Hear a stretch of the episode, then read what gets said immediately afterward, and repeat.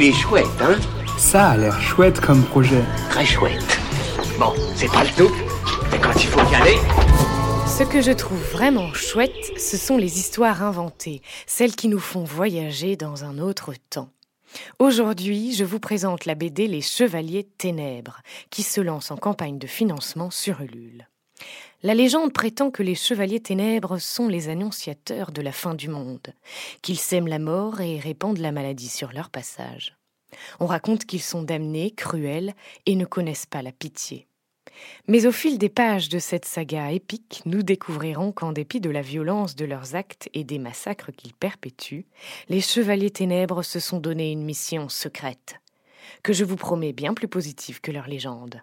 Pour continuer à voyager sans bouger et recevoir votre BD qui cartonne sur Ulule, rendez-vous sur la campagne Les Chevaliers Ténèbres avant le 22 mai. Il est chouette, hein? Il est très chouette ce projet, oui.